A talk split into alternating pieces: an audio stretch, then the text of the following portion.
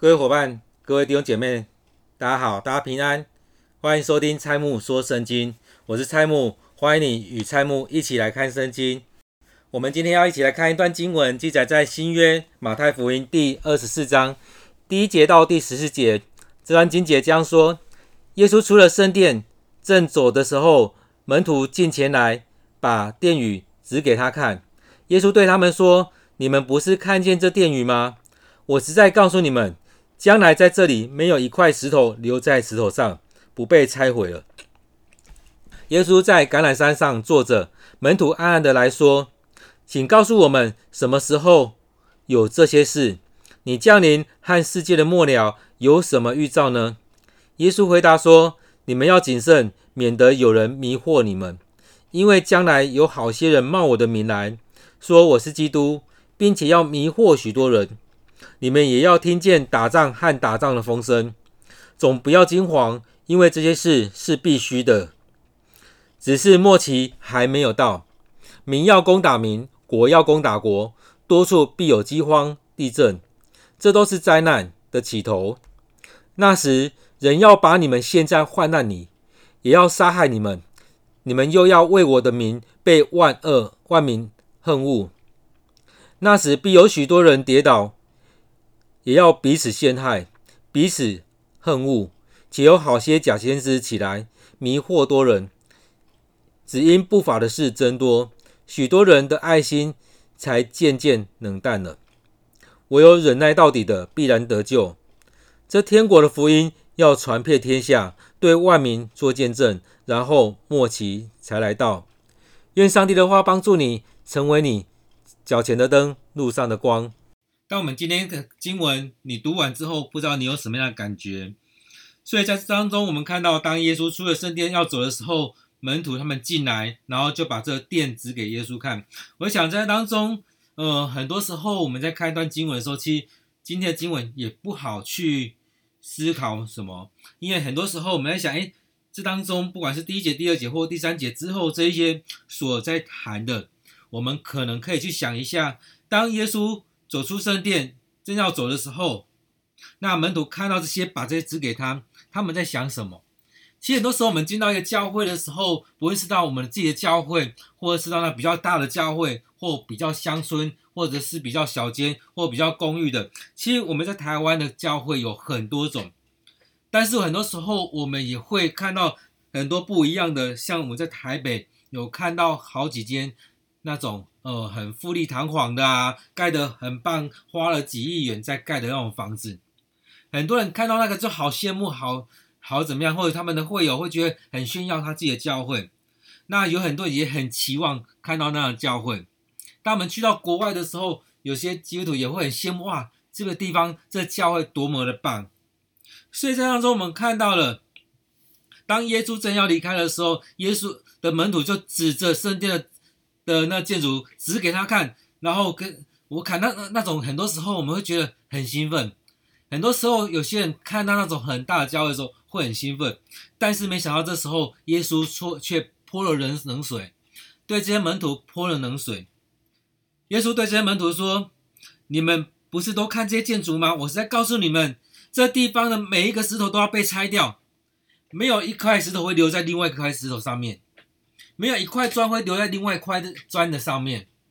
所以就是说，这圣殿会被毁坏，会被打掉。所以很特别，我们看当耶稣在看到他的门徒这种反应的时候，他却讲了这样的一句话。所以这当中也在显现出，其实耶稣为什么前面一直在批判这些呃法利赛人之类的。其实当他们的信仰没有归向上帝，当他们只是。在自己的想象当中，当他们没有好好的在这当中追随上帝的时候，其实这是一个最大的问题。所以，当你有这个空格子的时候，其实没有太大的用处。所以，很多时候我们以前也在讲说，有很多的教堂盖得很漂亮，但里面已经没有实质的敬拜，它只是一个一个古迹或一个观光的地方而已。这当中也是一样。当你跟上帝没有连接的时候，就像一一栋房子一样，当一栋房子已经没有人在住的时候，那个房子会慢慢的崩崩溃、毁坏掉，会慢慢掉下来。很多房子我们看到老房子，很多房子它没有人住在里面的时候，就没有人气，没有人在那当中整理啊等等等，所以那个房子有一天就会崩坏掉。那圣殿呢也是一样，当没有人好好在那边敬拜上帝的时候，其实你就不是那么 care 那个地方，上帝的灵好像也离开那个地方一样。所以当我们没有一直着重在当中，只是着重在外壳的时候，有一天上帝会透过各种方式，这圣殿会被毁毁坏。但看后续的记记录里面，好像是又过了几十年之后，过了几十年之后，圣殿才被毁坏。所以当中，耶稣也在谈这些事情。当你们没有来敬虔，不是敬虔来敬拜上帝的时候，这地方迟早会被毁坏。这不是你们炫耀的地方。你们看这些有用吗？其实我们，让我们回来回反省。当很多教会如果只是在追追求的是那房屋、那建筑物的美观的，而不是真正的在敬拜上帝。当只是在着重某一些东西，而不是着重那信仰的本质的时候。有一天，这些都要过去。耶稣所讲这句话，也会临到我们的教会，或者那些已经离开上帝的教会。所以很多时候，你是在着重那些外在的形式吗？像法利赛人一样，在着重那些外在的形式而已吗？所以在这里面，我们也继续看，当耶稣在跟这些孩子们谈的时候，跟他门主在谈这些事情的时候，他跟他说，没有一块石头会留在另外一块石头上面。他讲说，没有一块石头留在石头上不被毁拆毁了，所以当中一定会被拆毁掉，每一块石头都要被拆下来。接着，耶稣到橄榄山上去坐着，门徒他们也在讨论一些事情，那也跟耶稣说，告诉我们什么时候有这些事，告诉我们什么时候会发生。你来临的世界和终局有什么预兆？当你面对这些的时候，他到底有什么样预兆？耶稣其实他也没有办法明明白的说什么时间哪个日期就会临到，那他他们这些门徒也很特别，他知道不是问日子，而是问他的征兆在哪里，看到什么样的状况。所以耶稣这边也在提到说，你们要当心，不要受人愚弄，因为有许多人冒假冒我的名来说我是基督，因而愚弄了许多的人。所以在这当中，也让我们来看。在这日子当中，我们台湾也经历到非常多的诈骗集团，很多人打电话来跟你说是警察，然后呢是检察官啊、银行啊等等的，或者说哪家公司、哪一家 mall 打给你，或者说一个购物频道打给你，所以很多人都是冒名而来的。我们遇到太多这样的事情了，而在信仰当中呢，何尝不是有很多这样的问题在发生？这几这段时间也很多牧者在分享说，呃，前几年因为呃中国那边封锁了教会在那当中的宣教，所以有很多人转移从中国转移到台湾来，这就很像是七八十年前那一波呃那一波浪潮一样，当中中国红色浪潮在那当中蔓延的时候，很多的教会就从中国移过来，但是这一波不太一样。这一波有很多的教会过来，有很多的异端从那当中移到台湾来。那在我们当中，我们也经历到很多，我相信有很多教会已经接触到这些人了。当这些异端来到教会的时候，也是进行了那种拆毁、毁坏、杀害等等的事情在当中在发生。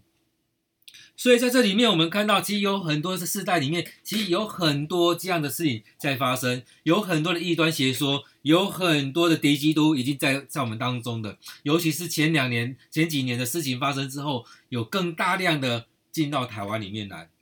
那我们不该更小心吗？当我们谈到诈骗集团的时候，已经有很多人经过诈骗集集团集团的这种问题，也都被骗过了。都被被骗了，有人被被骗钱啊，等等的，有些人那种养老金全部被骗光了。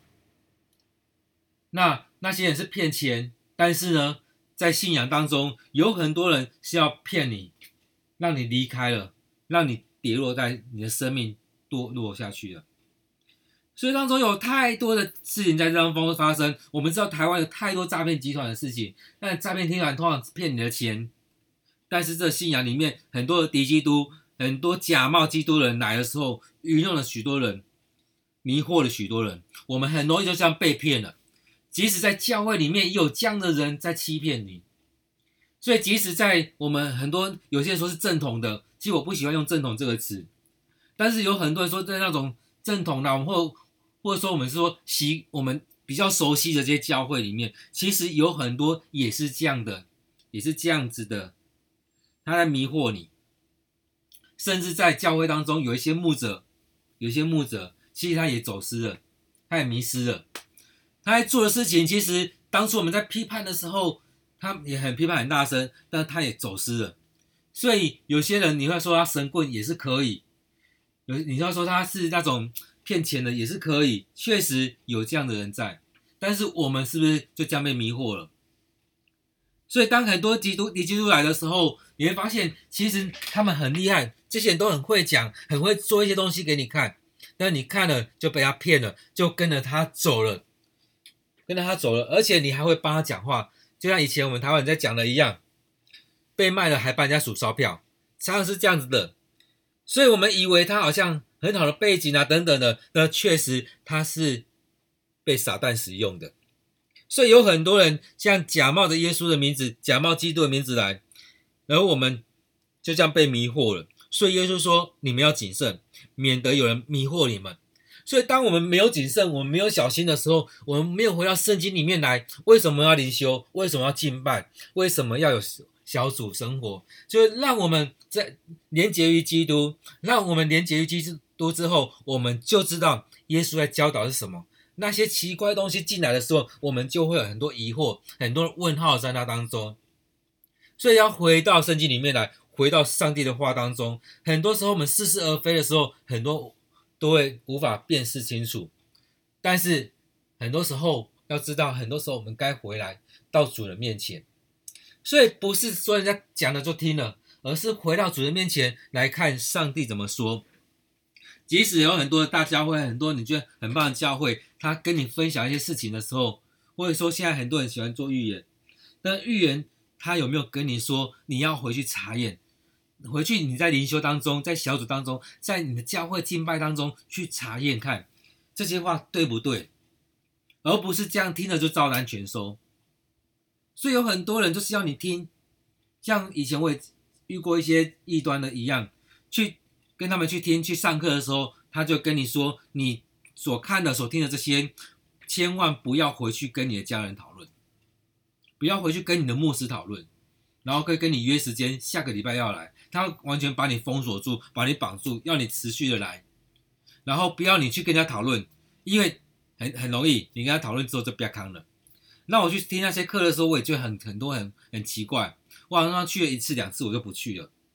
因为对我来讲，我就觉得那是很奇怪的东西。后来在跟他讨论的时候，才发现啊，那就是人家在讲异端，那就是人家在讲那种从韩国来的异端，所以那个就是有很大的问题，所以他害怕，他不希望你去跟人家讨论。因为一讨论，就就会知道他是有问题的，所以都是我们就这样要去谈出来，就像现在诈骗集团一样，他要封锁你所有的，他要你一直讲电话，他不要你去了解啊，你这个孩子有没有怎么样，他要你就是完全听他的，就是如此。所以在当中也有一个状况，就是如果那个人一直要封锁你的各种联络方式，要你单纯听他的，这是不是也就是一种问题？所以在这，耶稣也在说要谨慎，要谨慎。所以在这里面，我们也看到说，接着他也在讲到说，那种征兆是怎样的？是很多人在迷惑你，而且会有听到这打仗的声音，然后有很多的事情会一件一件的发生。所以会听到打仗的风声，会打到听到战争的消息，然后呢，会有一个民族跟一个民族征战，一个国家攻打另外一个国家，会有饥荒，会有地震。然后这些事情呢，就像产妇阵痛一样，一阵一阵的来。所以在这当中，我们会经历到非常多的事情。这些事情，也就是人家常在讲的，就是那一种末日的征兆。所以一次一次，我们看到好像也也是这样。我们现在世界好像也一步一步的在面对到这一些，开始有很多问题出现。不管是在台湾、在中国、在缅甸、在香港、在。呃，亚洲、非洲、北美、南美、欧洲，其实也有很多这样事。陆陆续续的在发生，有很多地震，有很多灾难，有很多天灾人祸一直在这当中发生。所以，我们看到这都是灾难的起头，这些事情都是让我们能够让我们会陷在这患难当中。所以在许多事情里面，当我们看到这些的时候，我们要更迫切的为这个世代来祷告，我们要更迫切的回到上帝面前，我们要更迫切的去看到这些的时候，摆在祷告里面，让自己更加的警醒，也帮助人回到主的面前，一起来敬拜，然后也一起过这样警醒的生活。我们不是害怕，不是担忧，而是将这些东西。来摆在主的面前，让主来带领我们，也让我们看怎么去参与在这当中。所以在这里面提到说要被逮捕啊、受酷刑啊、被杀害啊，都是为了杀基督的缘故。甚至面对到许许多人憎恨你，甚至有许多人放弃了信仰，彼此出卖、彼此的仇视。我们看在初代教会也是如此，有很多人都放弃他的信仰，有很多人继续坚持，有很多人觉得哎那些。呃，苟延残喘又回到教会，这些人他们不是真的信仰。其实有很多这样争争论在当中，有很多这样仇视的过程当中，哪一个才是正统的？过去也很多时间在讨论这一些。然后在这里面有很多假先知出来，我们看到五六十年前的台湾也出现过很多的先知，或者说很多假先知。现在呢，我相信现在还是有，还是有这样的人。所以当中很多假先知出来，他说：“上帝说，上帝说。”其实有一段时间，很多人很喜欢说“上帝说，上帝说”，真的是上帝说，还是你自己想要说的？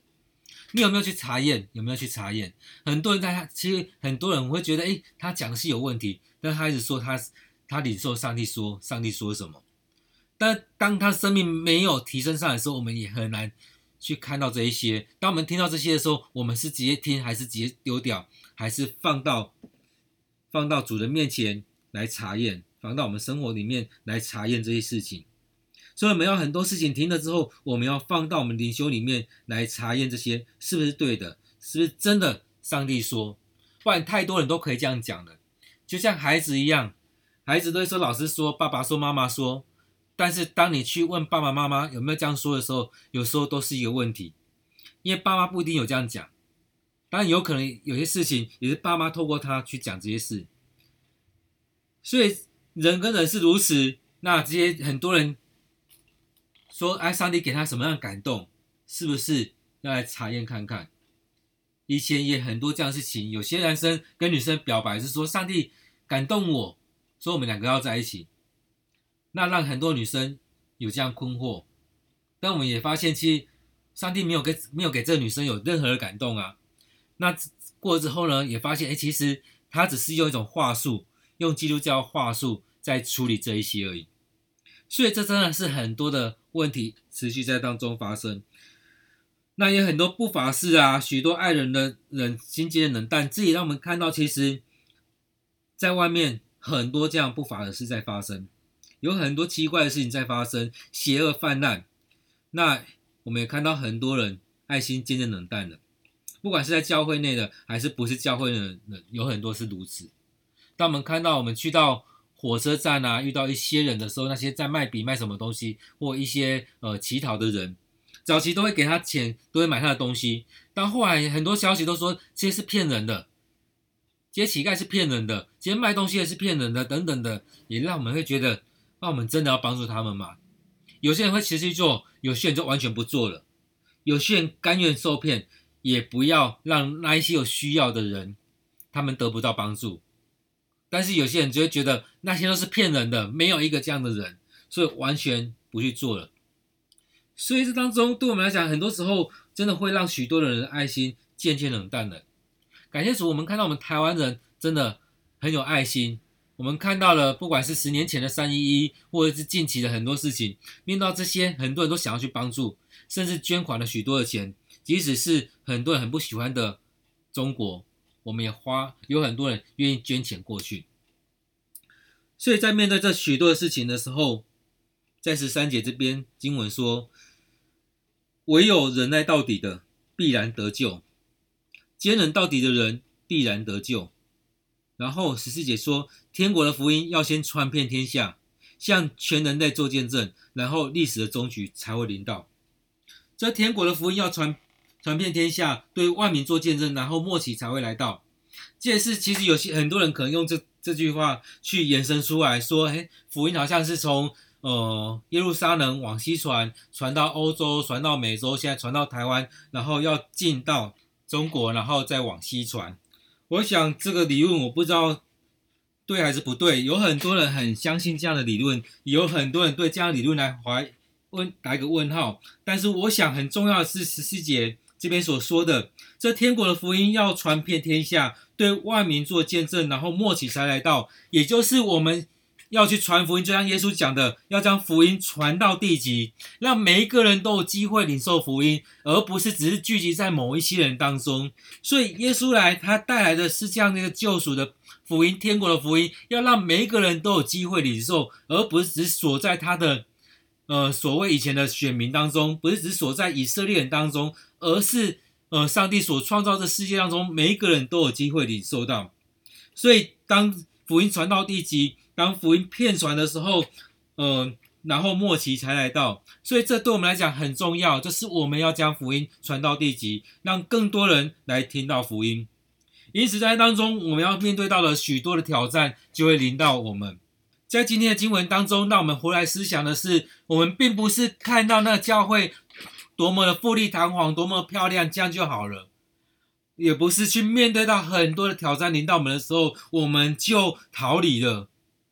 当面对到那个状况的时候，教会盖得非常漂亮，但没有人在里面礼拜，没有人在里面敬拜，没有人跟随上帝的时候，那个教堂要做什么呢？当我们面对到这世代末后的世代里面，有很多负面的东西出现，打仗的状况啊，然后有很多假先知，很多迷惑人的，很多冒耶稣的名来的，或者是有很多的灾难临到，天灾人祸临到在我们当中的时候，很多人就会跌倒，很多人就会呼喊主啊主啊，你在哪里？甚至有很多人会离开上帝，回离开这信仰，放弃他们的信仰，很多的。呃，国家性的杀害临到的时候，很多人会躲藏起来。有很多人不再讲耶稣这个名字，但是他们是转换了。但有很多人是不再讲耶稣的名字，但完全离开这个信仰都有可能。但是在这当中，我觉得很重要是十三节，十三节这边讲他说：坚忍到底的人必然得救，唯有忍耐到底的人必然得救。所以在面对这许多的苦难的时候，我们也要忍耐到底。让耶稣来帮助我们，让基督的生命进到我们生命当中。让我们面对到这许多苦难的时候，我们回来想耶稣，他面对到是什么样的苦难？